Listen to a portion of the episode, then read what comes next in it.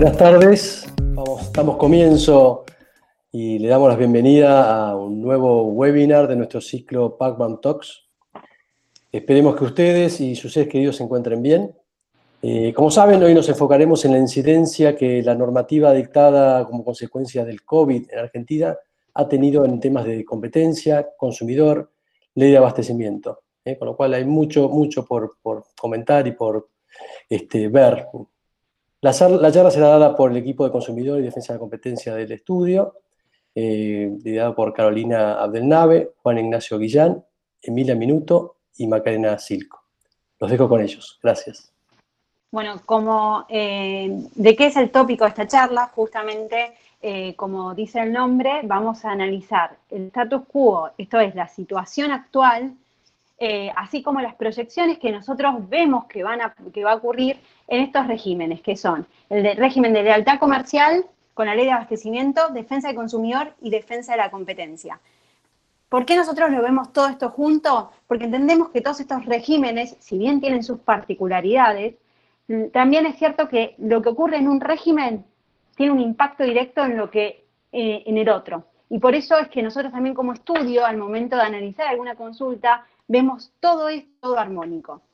Particularmente, por ejemplo, incluso si vemos la ley de abastecimiento, que el estudio considera, con fuertes argumentos jurídicos, que se encuentra suspendida. Esto, en tanto, eh, a fin de reactivar una ley de abastecimiento, se requiere la declaración de un desabastecimiento, justamente, que eso no existió. Lo que tenemos es una declaración de emergencia sanitaria que no es lo mismo. Pero bueno, ahora le dejo la palabra a Juan Ignacio Guillán, que va a empezar a ver qué es todo esto de los precios máximos que justamente se fundamentarían en lo que es el régimen de lealtad comercial y ley de abastecimiento. Bueno, muchas gracias Carolina. Buenas tardes a todos.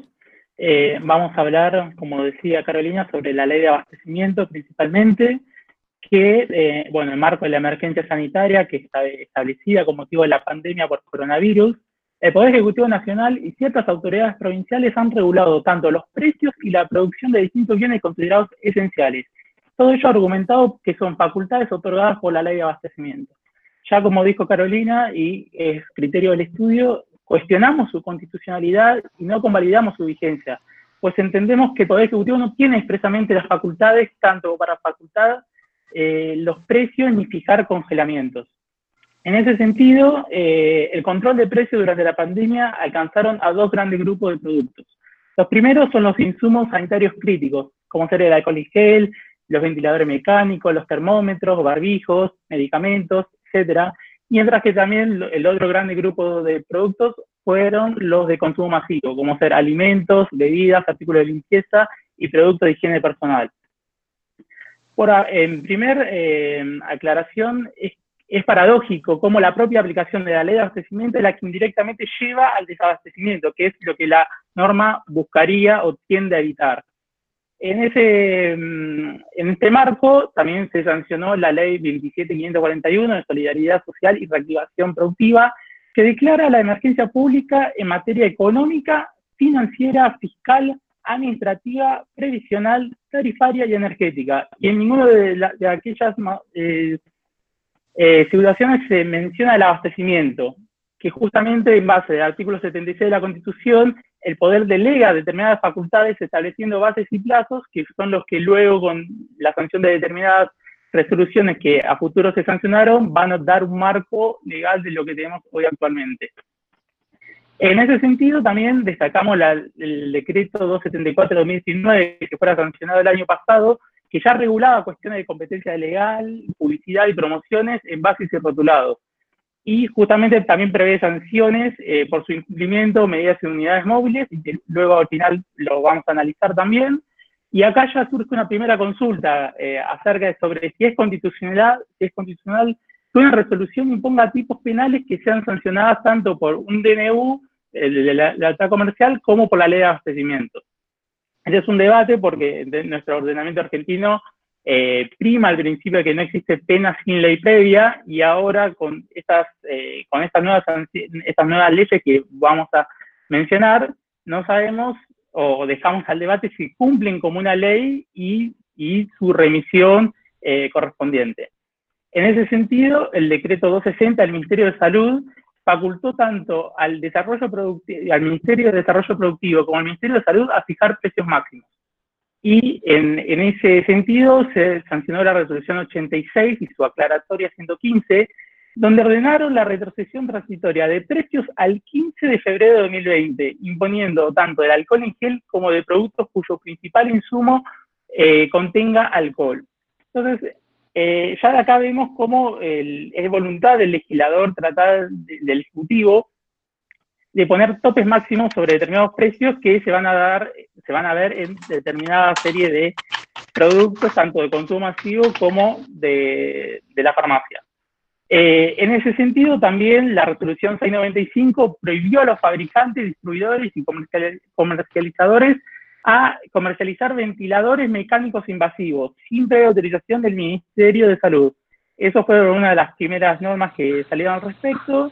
Y después tenemos la, norma estrella, por así decirlo, la más polémica, que fue la resolución 100 del 2020, eh, vulgarmente llamada de precios máximos, que ya fuera prorrogada en dos oportunidades y su actual vigencia opera hasta el 30 de junio de este año donde se, eh, polémicamente, hay una retrocesión transitoria de precios y se obliga a, muchas eh, empresas, más, que nada la cadena productiva, intermercados, supermercados, minoristas, mayoristas, minimercados, almacenes, a retrotraer los precios informados a la Secretaría del Comercio al día 6 de marzo de 2020. Ya de por sí ahí tenemos un problema, que es que el día viernes, el día 6 de marzo, justo fue un, día viernes, donde generalmente los supermercados eh, ofrecen determinados descuentos, entonces ya el precio de por sí ofertado era menor al, al de lista, por así decirlo, entonces tenemos una gran dificultad que hasta hoy en día eh, y hasta el 30 de junio van a estar esos precios, lo cual genera un gran perjuicio para las empresas. Eh, asimismo, es importante destacar que la provincia de Buenos Aires también eh, reglamentó la, mm, resolución 100 de 2020 mediante decreto de, del gobernador Kicillof y incluso la hizo un poco más, o fue sancionada con un poco más de rigurosidad porque eh, limitó pero extendió los sujetos obligados de la norma. En ese sentido, el estudio ya ha elaborado diferentes alternativas sobre la, también la constitucionalidad sobre esta normativa. Eh, en cuanto a los productos mencionados eh, o alcanzados por esta resolución 100 de precios máximos, encontramos, están detallados en el anexo 1 de la disposición 55 de 2016, que prevé un listado de productos que uno lo, lo ve y resulta un poco polémico. ¿Por qué polémico? Y porque encontramos precios sujetos como whiskies, cervezas, gaseosas sin alcohol, alimentos para perros, para gatos, muchos productos, golosinas, chocolates, muchos productos que a priori uno se preguntaría, ¿es esto necesario controlar? ¿No, no debería haber sido un poco más restrictivo y mencionar a la canasta básica? Por ejemplo, esa es la solución que adoptaron otros países, como ser Venezuela, Colombia, Bolivia, de adoptar solamente determinados, determinados productos a un precio máximo, pero sin topes excesivos como nos pasó en la legislación argentina. Eh, por otro lado, en Uruguay no existe ningún tipo de precios máximos ni normativa vigente. Y en el derecho comparado también podemos mencionar el ejemplo de Italia y España, que solamente han limitado eh, los precios máximos para el barbijo sanitario a un, dólar, a un euro cada uno, y en Chile a 30 dólares el test de COVID para eh, analizar si, la persona tiene o no anticuerpos.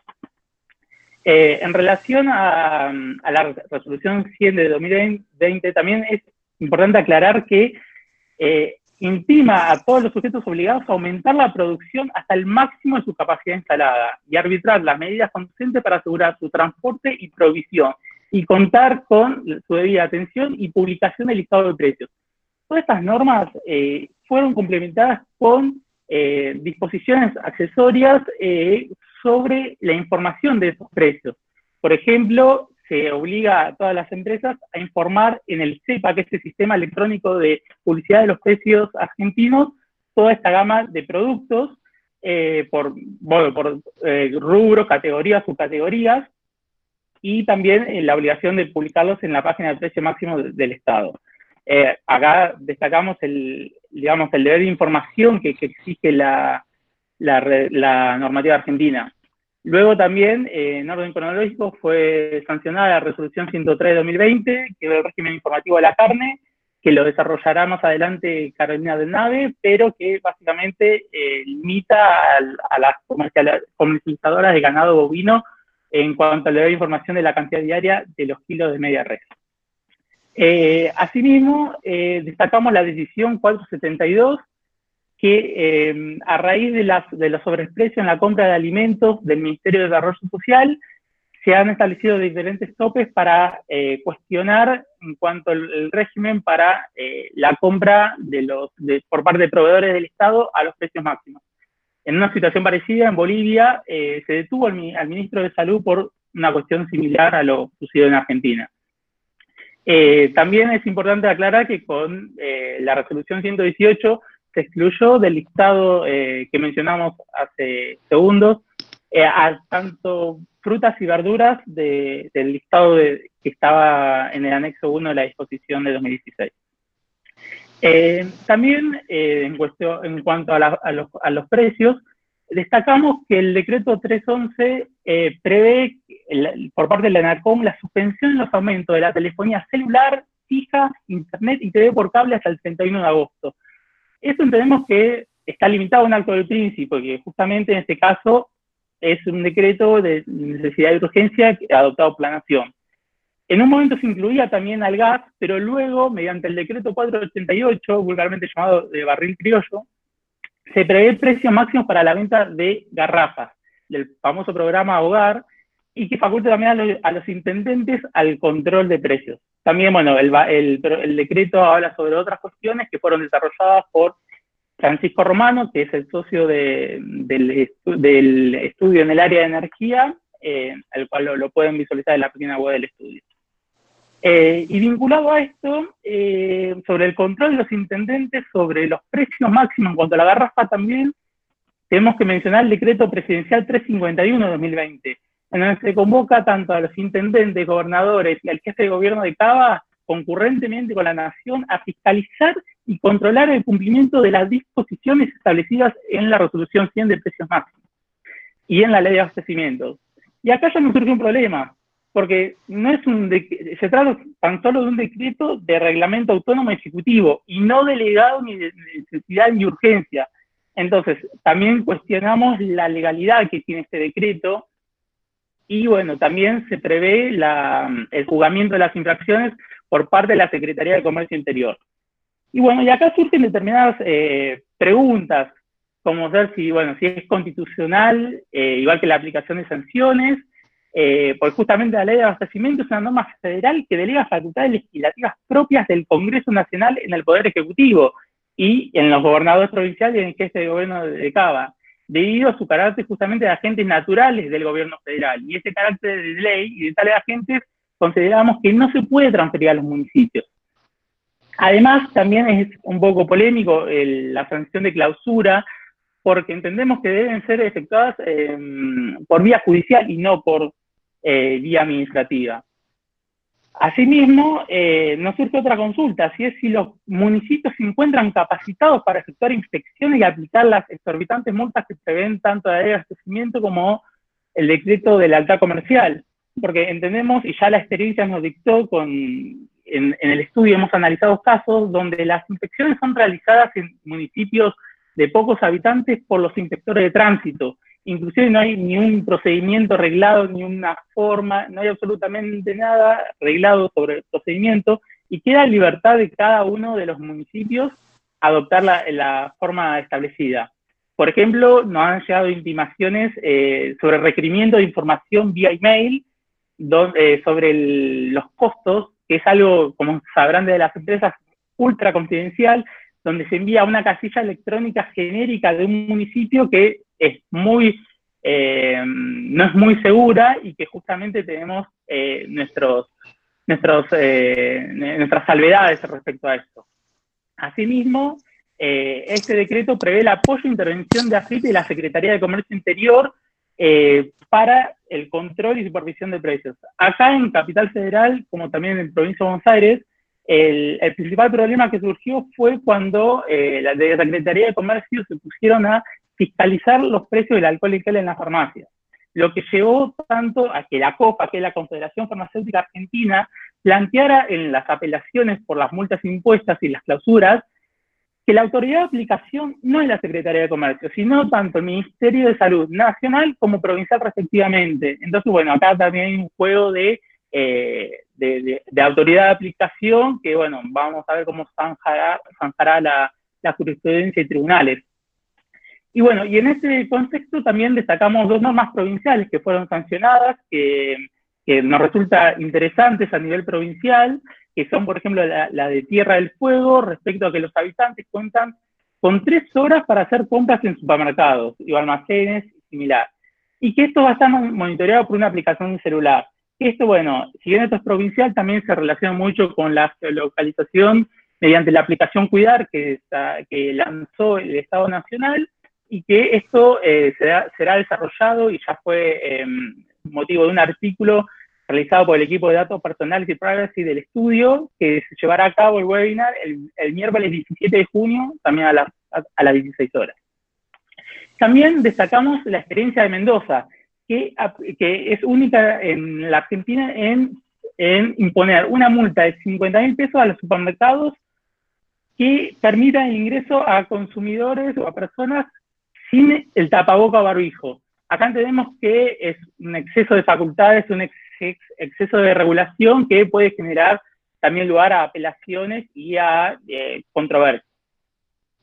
Bueno, ahora vamos a pasar a las sanciones que son previstas tanto por la ley de abastecimiento como por el DNU de la comercial. Eh, nosotros acá en la presentación lo que hicimos fue eh, plasmar todas las sanciones, tanto sean las del DNU como la de la ley de abastecimiento, eh, porque muchas, digamos, se, se, superponen. Entonces, básicamente, encontramos desde el apercibimiento prevista por el DNU de la comercial como así también eh, la pérdida de concesiones o privilegios, eh, regímenes impositivos o crediticios especiales que son previstas tanto por las dos normas. En este sentido, acá damos el ejemplo claro de las, del, del, lanzamiento del gobierno de los intereses a tasa cero, en el cual eh, si uno infringe la normativa aplicable, se le puede aplicar estas sanciones, y esto principalmente para las pymes, que es algo para tener en cuenta, y en cuanto, bueno, a multas, eh, surge, hay, hay, un doble régimen, tanto de la ley de abastecimiento, que impone hasta 10 mil millones de pesos, como eh, de la, del decreto de la alta comercial que prevé, eh, la, prevé la multa en escalas móviles, que es mucho más alto en cuanto al monto. También las clausuras, tanto de 30 como 90 días, depende de la normativa aplicable, el comiso de mercaderías, entre otras, y acá también nos surge la pregunta, ¿qué régimen van a aplicar la autoridad de aplicación eh, en caso de, corroborar que una compañía transgredió la normativa? Porque eso es sumamente importante y hasta ahora no, se está dando en la práctica, porque lo principal es que si se, se aplican ley de abastecimiento, hay que apelar ante el contencioso administrativo federal, previo pago de la multa, la aplicación del principio solve y repet. En cambio, si aplican el decreto de la alta comercial, si la empresa se allana la multa, tiene una bonificación de la reducción en un 50%. Entonces, eso también es algo que todavía no está previsto ni reglamentado y que, bueno, va, a ser, eh, va a ser eh, producto de análisis a futuro. Y por último, el Código Penal eh, prevé en su inciso primero del artículo 300 una prisión de seis meses a dos años a quien comete aquillotaje. ¿Qué es esto? Es la figura para el que hiciera alzar o bajar los precios de las mercaderías por medio de fake news, de noticias falsas, de negociaciones fingidas o por una reunión o coalición entre los principales tenedores de una mercadería o género con el fin de no venderla o venderla a un precio determinado. Eh, en ese sentido, y en cuanto a la, última novedad, eh, el fiscal Federico Delgado presentó una denuncia ante el Foro Penal Económico por la comisión de este delito por las supuestas eh, manipulaciones que provocan incremento de precios en, de las mercaderías, principalmente verduras y frutas, en el mercado central. Y bueno, esto más adelante se desarrollará o veremos qué, resultará. Y bueno, eh, doy paso a Carolina de Nave que continuará eh, informándonos sobre la norma de defensa de la competencia. Bueno, Eh, dijimos al principio que enfocamos esta charla con un todo abarcativo de estos cuatro regímenes y el motivo es que todo, todos estos, eh, este análisis que hizo Juan Ignacio en relación a los precios máximos tiene su impacto directo en materia de defensa de la competencia. ¿Qué busca materia de defensa de la competencia? Busca básicamente que los distintos partícipes del mercado compitan. ¿En qué? En distintos elementos. El precio, la calidad, eh, la cantidad, la variedad. ¿Qué ocurre? Acá con los precios máximos, lo que se logra es justamente sacar un elemento de competición esencial como es el precio. ¿Y por qué digo que es esencial? Porque si bien es un elemento que es por, por esencia el más importante muchas veces, también en los productos que se están analizando es el más importante. ¿Por qué? Porque no hay un grado de, distinción relevante que, tome, que haga que el consumidor eh, opte por uno u otro producto. Esto es, un alcohol en gel. Sí, bueno, puede ser que uno tenga perfume, otro no, pero la realidad es que ah, si uno es mucho más barato que el otro, uno elige el más barato. Eh, ¿Qué ocurre? Se quita este elemento del precio. ¿Por qué? Porque todos los partícipes del mercado tienden a ir a ese precio máximo. ¿Por qué? Porque es el precio que fijó el Estado y además podemos casi decir con seguridad que ese precio máximo está bastante distante de lo que sería un precio de mercado. ¿Qué ocurre entonces? Si esto se prolonga en el tiempo, los distintos partícipes del mercado dejan de competir. ¿Por qué? Porque se acostumbran a no competir, lo cual provoca todos incentivos por parte del Estado, que tendría que ser justamente el que disuada estas conductas, a que a coludir, a hacer un cartel. Em, es más, podemos decir que llevamos décadas en Argentina con fijación de precios. ¿Con qué? Con los precios cuidados, que no es más ni menos que decir, bueno, juntar a todos los, los competidores de un determinado mercado y decirles pónganse de acuerdo en el precio, por ejemplo, de la leche. Todos tienen que dar una leche de precios cuidados. No es más que eso y es una técnica por parte del Estado que tiene un impacto en materia de defensa de la competencia.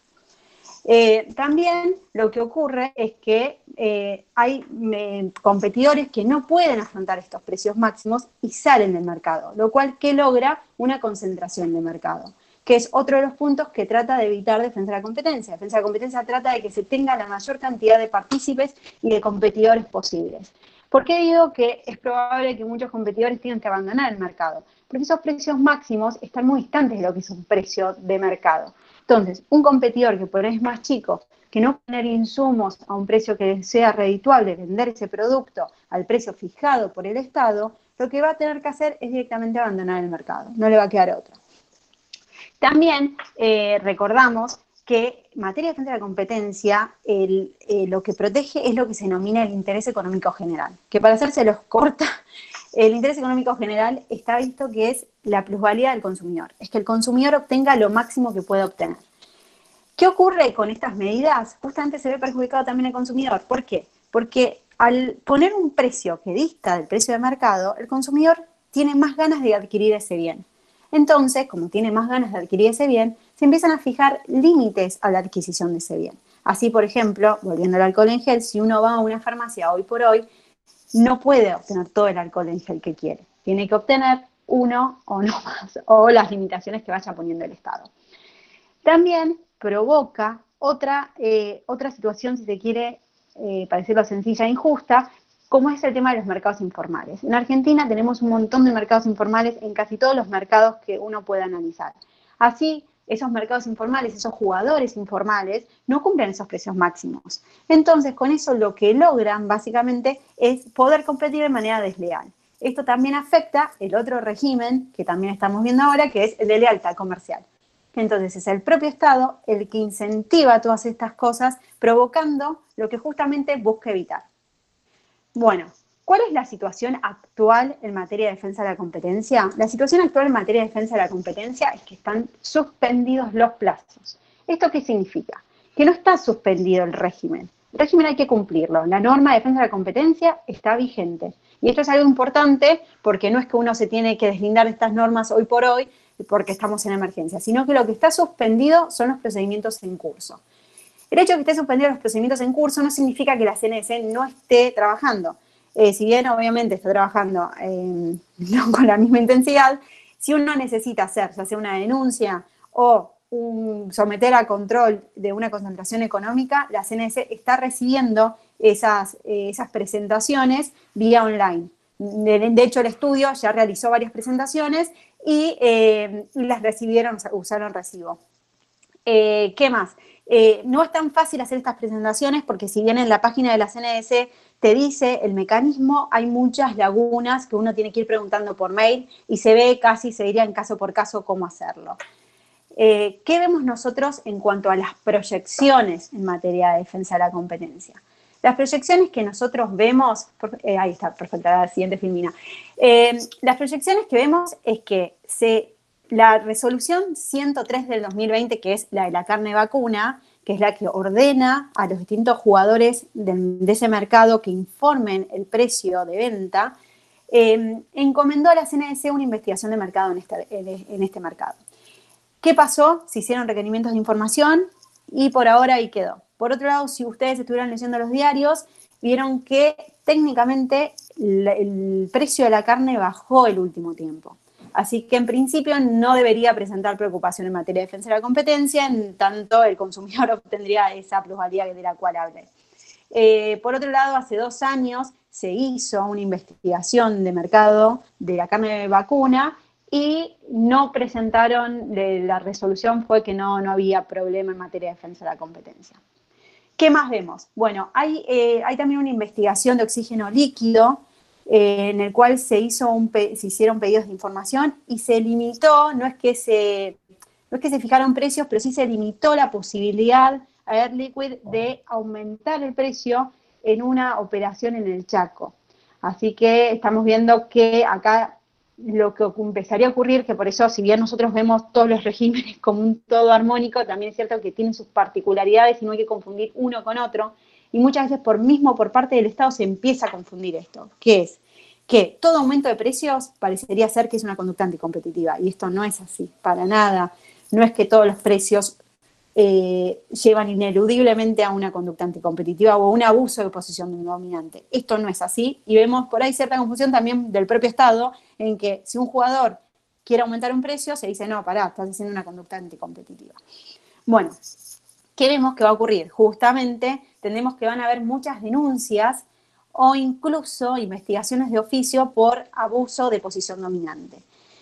Esto, eh, denuncias, ¿por qué decimos? Y porque los jugadores que se vean a veces forzados a retirarse del mercado van a decir que o un competidor les puso, que es más importante en el mercado, les puso un determinado freno y que por eso se vieron forzados a excluirse del mercado y así ir con una denuncia, o también hacer una denuncia de lo que nosotros denominamos aguas arriba o aguas abajo. Aguas arriba es el proveedor de un determinado producto le hace una denuncia a su cliente o aguas abajo es un cliente le hace una denuncia a su proveedor. El ejemplo sería, por ejemplo, la negativa de venta. Un, cliente necesita, un determinado productor necesita de un insumo para poder producir y el que está arriba no se lo vende. Al no vendérselo, se ve forzado ineludiblemente a tener que salir del mercado y entonces ahí se le hace una denuncia aguas arriba.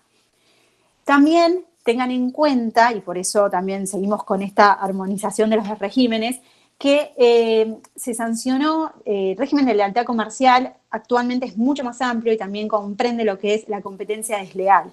Con el decreto, el DNU 274 del 2019, en el cual se pone una serie de figuras, entre ellas lo que sería la dependencia económica. ¿Esto qué es? Si uno tiene una determinada dependencia económica, o sea, una dependencia en un determinado jugador del mercado, ya sea, insisto, aguas arriba o aguas abajo, eh, la realidad es que ya esa persona no puede hacer lo que quiere.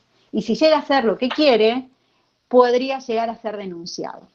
Tengan en cuenta que estas denuncias eh, ya de por sí eh, generan una, o sea, generan un, un, costo reputacional bastante alto, así que sería bueno poder evitarlas y obrar correctamente antes. También creemos que podrían haber denuncias por cárteles. ¿Esto por qué? Por lo que un poco dijimos al principio en cuanto a que es el propio Estado el que pone ciertos incentivos hacia, una cartelización entre competidores y también porque en situaciones de crisis es muy común que eh, los competidores traten de hacer frente a una determinada situación del mismo modo. Esto no necesariamente tiene que ser un cártel, para nada. De hecho, existen las cámaras empresariales que aglutinan a distintos jugadores y ponen medidas para hacer frente a determinadas situaciones. A esto les decimos dos cosas. Una es que tengan en cuenta que existen unos lineamientos para las cámaras empresariales y que entonces al momento de ir a una cámara empresarial, sobre todo en esta situación de crisis, eh, cumplan esos lineamientos y hagan que las cámaras cumplan esos lineamientos. Y después también que existe una posibilidad bajo la nueva ley de defensa de la competencia, que es si uno hace un acuerdo con un competidor, lo puede someter a control de la CNS para que le dé el visto bueno. Y si le da el visto bueno, significa que ese, eh, ese acuerdo en principio no presentaría preocupaciones. Obviamente después hay que ver cómo se ejecuta, que también no es que hay un safe harbor, pero sí del acuerdo en sí uno se puede quedar tranquilo. Bueno, también entendemos que van a haber muchísimas eh, notificaciones de concentraciones económicas. Recuerden que el régimen de defensa de la competencia se compone tanto de las denuncias o de las investigaciones de, oficio en cuanto a conductas anticompetitivas, como el control de concentraciones económicas. Como dijimos, eh, muchos jugadores se van a ver forzados a retirarse del mercado y estos jugadores podrían llegar a ser comprados por los otros jugadores. Esto va a provocar que, si se dan determinadas condiciones que fija la ley, se tenga que someter a control de la CNS. Si se entendemos que entonces el próximo paso va a ser que va a haber un, gran aumento de estas concentraciones económicas que se van a notificar. Ante todo esto, tener en cuenta que la ley de defensa de competencia no se vio modificada. Entonces, tenemos la misma ley de defensa de competencia que teníamos antes. ¿Cuál es la diferencia? Vemos una diferencia de análisis fáctico. ¿Qué es esto? Que al momento tanto de analizar una conducta anticompetitiva como al momento de analizar una concentración económica, la realidad es que hay que ver lo que se denomina el mercado relevante. Para hacerse las cortas, nuevamente, el mercado relevante se compone del mercado de producto y del mercado eh, geográfico. El mercado de producto se compone por el producto en sí y todos los sustitutos. Y el mercado geográfico, bueno, es eh, el mercado al cual uno ve, eh, geográficamente, valga la redundancia. Nosotros vemos que entonces eh, esta situación de emergencia modifica esos análisis de mercado que se vinieron haciendo eh, por la CNS. Esto es que, llegado el caso de una denuncia anticompetitiva, sea a una empresa que uno lo quiera hacer o viceversa, que se lo hagan a uno, hay que analizar si los dictámenes ya efectuados en relación a ese mercado relevante por la CNS son realmente procedentes en el caso concreto. ¿Por qué? Porque, por ejemplo, vemos que en situaciones de crisis o de emergencia como la que estamos viviendo, la opción de los consumidores cambia. Entonces, un producto que por ahí antes, en una situación de normalidad, uno no lo tendría como sustituto, ahora sí lo tenés como sustituto. Entonces, el análisis primero de, eh, de producto se ve modificado porque hay una situación de emergencia, entonces uno opta por otros productos que en principio no optaría. Y eh, la situación geográfica también eh, se ve modificada porque antes, por ejemplo, uno sale y si no encontrás lo que querés en un lugar, por ahí te vas, te agarras el auto y te vas a otro lado. Y todo eso se ve en la conducta del consumidor, en que decir, bueno, entonces el mercado geográfico es así de grande. Hoy por hoy, uno, no lo haría. Primero, por ahí porque muchos se quieren cuidar. Y dos, porque simplemente el Estado no te permite. No puedes agarrar el auto e ir a buscar el producto que uno quiere. Entonces, el mercado geográfico se ve modificado. Y también vemos un jugador, o un jugador o un rubro muy importante que ya viene tomando agilidad hace un tiempo y con esto eh, estalló, como es el e-commerce, el comercio electrónico. Al estallar el comercio electrónico, hoy por hoy el mercado geográfico también se ve modificado porque yo podría tratar de conseguir el producto que quiero, ya no agarrando el auto, sino por ahí comprándolo a una persona del Chaco o de donde sea eh, mediante Internet. Entonces, eso también hace que al momento de analizar estos mercados, muchos mercados que por eso fueron analizados por la CNS en forma muy circunscripta se digan, no, pará, ahora no, ahora el mercado es, es, toda Argentina, o incluso por ahí llega el caso del mundo.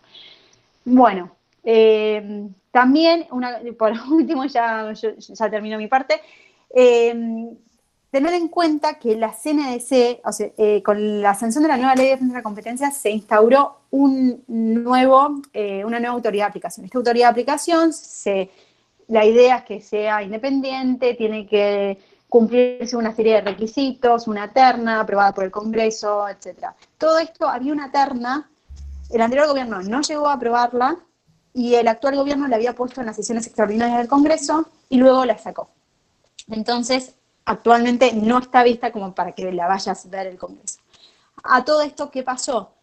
La CNC, que es el órgano actualmente con aplicación en materia de defensa de competencia, eh, tiene el presidente y dos vocales, nada más. Entonces hay que ver también llegado el caso de una investigación o, de, un cárter que te quieran hacer o una denuncia, eh, ver si realmente tiene el quórum suficiente como para operar eh, y ver si se siguen nombrando los miembros o no.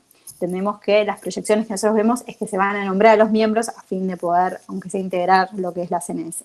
Bueno, muchas gracias. Bueno, continuando un poco con la exposición de Carolina, eh, queríamos mencionar la normativa que ha sido dictada en materia de defensa del consumidor y cuáles son las novedades específicas en ese área. A partir del dictado de la Emergencia Sanitaria Nacional, el ya lejano 12 de marzo, y siguiendo un poco con las recomendaciones para evitar la propagación del coronavirus, se volvió necesario minimizar el contacto físico entre aquellas personas que trabajan en la administración pública y los administrados. En consecuencia, en fecha 19 de marzo, se publicó en el Boletín Oficial la Resolución 98 de 2020 de la Secretaría de Comercio Interior que pertenece al actual eh, Ministerio de Desarrollo Productivo.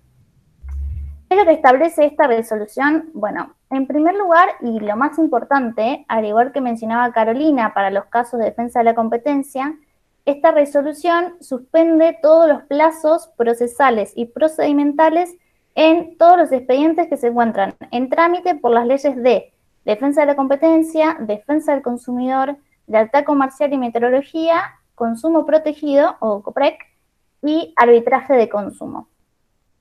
Lógicamente, esta resolución, la resolución 98, fue siendo prorrogada en consonancia con la extensión del aislamiento obligatorio. Y en este sentido, nos parece fundamental destacar que si bien los plazos en los expedientes de defensa del consumidor se encuentran suspendidos, ello no implica en ningún sentido que el régimen en sí de defensa del consumidor esté suspendido. Y por eso es que decimos que los derechos y las obligaciones que surgen de la normativa de defensa del consumidor se encuentran en plena vigencia. Eh, ¿Qué pasa con las denuncias durante la cuarentena? Bueno, como ustedes sabrán, en defensa del consumidor, si bien es posible que la autoridad de aplicación inicie una investigación que sea de oficio, lo cierto es que la gran mayoría de los expedientes se inician por reclamos individuales de consumidores. Ahora bien, desde el principio de la cuarentena y también por aplicación de esta resolución 98, em, no, se, no se están tomando ni en COPREC ni en las comunas de Cava denuncias presenciales. Solo se pueden realizar reclamos de manera online en la página de consumo protegido o en la página del gobierno de la ciudad. Em, lógicamente también las audiencias de conciliación presenciales están suspendidas, pero sin embargo, eh, la semana pasada eh, se publicó la resolución 137 de 2020, que también es de la Secretaría de Comercio Interior, que establece un sistema de audiencias de conciliación por medios electrónicos. Este sistema, que ya se encuentra vigente, Funciona únicamente en el ámbito de COPREC y en principio va a durar por el tiempo que dure el aislamiento obligatorio. Aunque nosotros sabemos que la intención de la autoridad de aplicación es que si funciona bien en el futuro coexista el sistema de presencial con esta modalidad virtual. La modalidad de audiencia virtual em, es una opción que es voluntaria para el consumidor quien, luego de formalizar la denuncia, puede elegir si está dispuesto a realizar una conciliación virtual o también puede preferir una audiencia presencial. En este último caso, claro, va a tener que esperar a que termine el aislamiento y se designe un turno de audiencia presencial.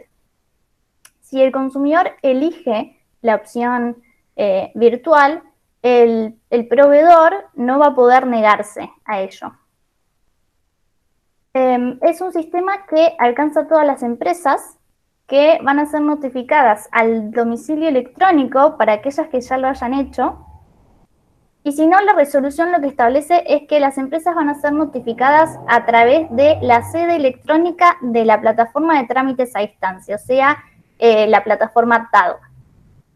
Además del domicilio electrónico general, la empresa va a tener que constituir un domicilio electrónico especial para cada denuncia que reciba, para lo cual va a tener que contactarse por mail con el conciliador designado y constituir el domicilio para ese expediente en particular.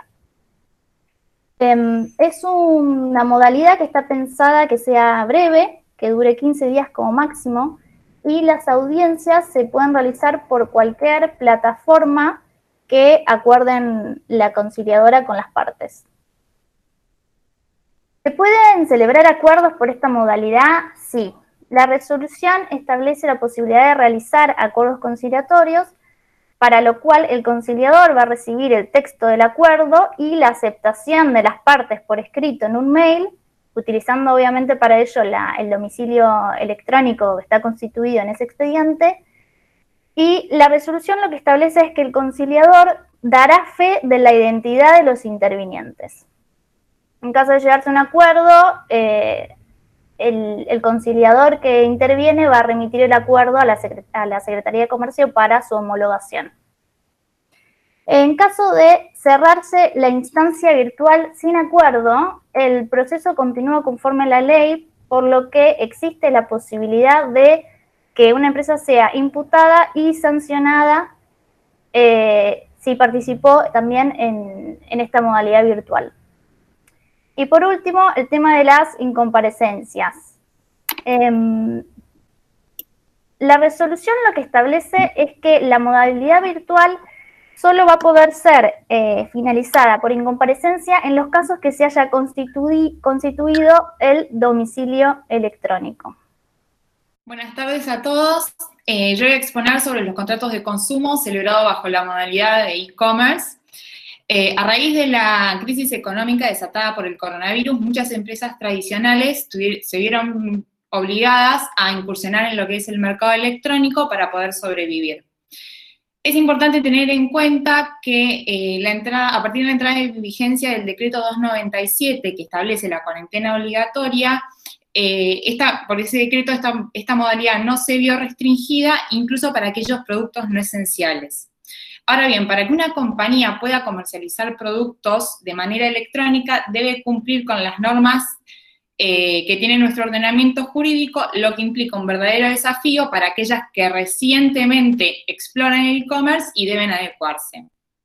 Así, por un lado, podemos encontrar las normas eh, que establece el Código Civil y Comercial de la Nación a partir del artículo 1105, en el que se definen los contratos a distancia y entre los que se consideran aquellos celebrados por medios postales, electrónicos y telecomunicaciones como la radio o la televisión. Si las partes se, ven, eh, se valen de técnicas eh, de comunicación electrónica o similares para la celebración de un contrato de consumo a distancia, el proveedor debe informar el contenido mínimo del contrato, todos los datos necesarios para utilizar correctamente el medio elegido, para comprender los riesgos derivados de su empleo, incluso tiene que quedar absolutamente claro quién asume los riesgos. Y una de las cosas que, detalla también el código es eh, que tiene que estar informada la facultad de revocar del consumidor. Esto implica que las partes quedan liberadas de sus obligaciones correspectivas y deben restituirse de manera simultánea y recíproca las prestaciones que se han cumplido. En este sentido, la ley pone a cargo del proveedor determinadas obligaciones que a continuación detallaremos en detalle detallaremos respecto de este derecho. Es importante resaltar que este derecho es irrenunciable. Recordemos que la mayoría de los contratos de consumo se celebran eh, por adhesión, por lo tanto, si este, eh, si este derecho ha sido restringido eh, o anulado, la cláusula se va a tener como no escrita. También impone que tiene, la cláusula tiene que estar escrita inmediatamente en la cláusula anterior a la firma del consumidor, eh, o incluso que debe figurar en todos los documentos que eh, eh, se, le proporcione al consumidor, incluso en la etapa de negociaciones si lo hubiere. este, este, derecho podrá ser ejercido por el consumidor en el plazo de 10 días corridos a partir de la celebración del contrato o de la entrega del bien. Y deberá notificar al proveedor por escrito, por medios electrónicos o incluso mediante la devolución de la cosa. Otro de los deberes que impone la ley al proveedor eh, es eh, el hecho de los gastos. El consumidor no debe incurrir en ningún gasto y en particular no debe reembolsar cantidad alguna por la disminución del valor de la cosa, sea consecuencia obviamente del uso conforme a lo pactado. Sí tiene derecho a reembolso de los gastos necesarios y útiles. Eh, también eh, respecto de los gastos, eh, las empresas van a tener, las empresas que, adopten esta modalidad, van a tener que eh, articular un mecanismo de retiro de productos, ya que se va a ver a, su cargo, lo van a tener a su cargo. Más allá de todas las, de todas estas especificaciones, existen excepciones a la regla, como por ejemplo, este derecho no va a ser, no va a ser utilizado en productos que hayan sido encargados con especificaciones del consumidor o, por ejemplo, en aquellos productos eh, como grabaciones o eh, ya sea de audio, video, sistemas informáticos que puedan ser descargados de forma inmediata por el consumidor y de uso permanente, y también en el suministro de revistas, publicaciones periódicas o eh, prensa diaria. Es importante resaltar que la resolución 21 del Mercosur, incorporada a nuestro ordenamiento jurídico eh, por la disposición 104 del 2005, establece una serie de deberes similares a los mencionados, aplicables a todos los estados partes del Mercosur, y haciendo también hincapié en el deber de información al consumidor. La norma interna dispone que las infracciones serán sancionadas con eh, las sanciones establecidas en la Ley de Defensa del Consumidor 24240, eh, por lo que es importantísimo que las empresas cumplan con todos estos requerimientos. A modo de conclusión, eh, y a modo ilustrativo, un estudio realizado recientemente por Cantar Argentina y publicado por varios medios de comunicación a principios de mayo, eh, determinó que eh, tres de cada diez compradores realizaron en este tiempo de cuarentena eh, su primera compra electrónica y el 73% de, de, ese porcentaje lo volvería a hacer. O sea, lo tendría como un medio incluso cuando termine todo este tiempo de cuarentena. También la Cámara de Argentina de Comercio Electrónico informó que del 20 de marzo al 8 de abril las compras de supermercados crecieron un 300%, en computación un 50% y en farmacias un 60%. Por último, eh, afirma que las ventas online crecieron 17 puntos porcentuales en general, eh, llegando así al 61%. Es evidente entonces que las empresas no pueden obviar eh, esta tendencia del consumidor de mutar hacia el mercado electrónico, convirtiéndose en un eje central en esta materia. Esperamos que hayan sido de utilidad este, este webinar y que, bueno, obviamente les haya servido. Para nosotros fue un placer. Muchísimas gracias.